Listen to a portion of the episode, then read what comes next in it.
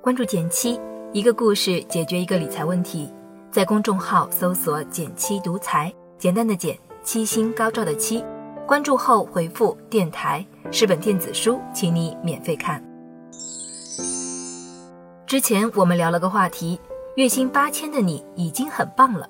有条读者的留言我印象挺深的，很努力了，能力也不比别人差，薪水却连续三年卡在八千元，迟迟没有突破，怎么办？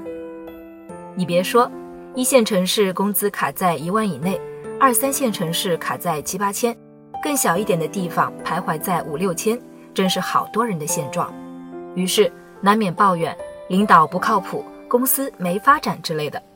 我身边一位好友 K 也遇上类似的收入天花板难题，但自从他换了个思路，不到一年时间，月薪就悄悄破万，甚至还成了一个项目组的小领导。到底他做对了什么呢？别着急，接下来我们慢慢说。你也有涨薪上的烦恼吗？欢迎点赞留言，说说你的想法，我会看哦。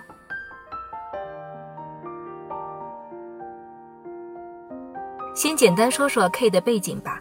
单看简历，其实真的有点普通。毕业于上海一所二本院校，比他学历优秀的人一大把。好在他学的是计算机，专业成绩一直排在前三。所以毕业后顺利进了一家效益不错的商业银行，做网银和手机银行开发。要说银行作为职业的起点，也真是个不错的选择。但 K 对自己的总结却是高开低走。入职时薪水签的就是七千元，一晃三年过去了，工资才涨了一千块，只能用波澜不惊来形容。要说自己的技术能力在团队是中上游。做事也算得上踏实靠谱，但凡有个加班加点，也表现得积极主动，不抱怨。怎么这升职加薪就总轮不上自己呢？K 自己也很困惑。但事情在去年发生了转机。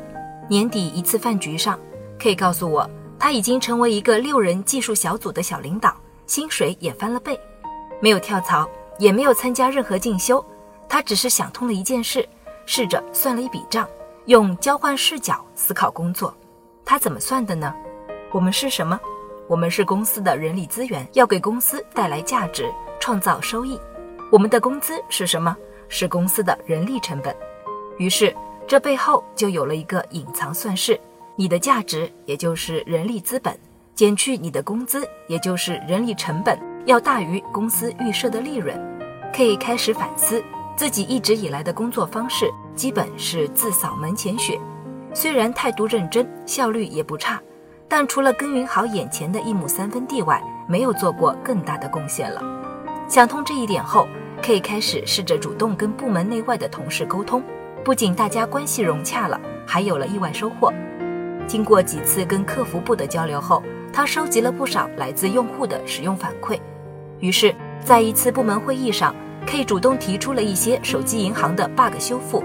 并被领导指定带领团队来修复和提升用户体验。就这么一来二往，，K 从事事单干转变成带着团队一起干，一连攻克了几个技术难题，收入也水涨船高。其实，任何岗位想要做到所谓的第一流的职场人，就需要完成职场三级跳。第一层，你的人力价值就意味着出卖时间。经验尚浅时，眼里只剩手中的活，干好不出错就万事大吉。第二层，你的人力价值就意味着解决问题，有可期待的产出结果。等技术打磨的过硬了，你开始解决复杂问题，带领团队，能够有了靠谱的结果。当你能够给公司带来更高、更稳定的收益，自然能够收入突破第一个天花板。第三层，你的人力价值意味着。创造新的价值，但你再靠谱，如果只是在已有任务中，那么你创造的价值本身就有了预设的天花板。这也是为什么月薪三到五万成了很多人的第二层天花板。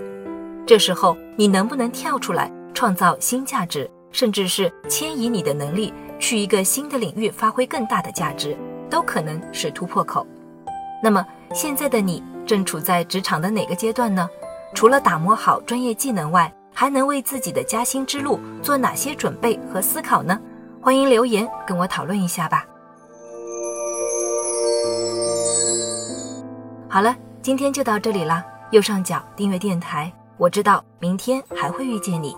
微信搜索并关注“减七独裁”公众号，记得回复“电台”，你真的会变有钱哦。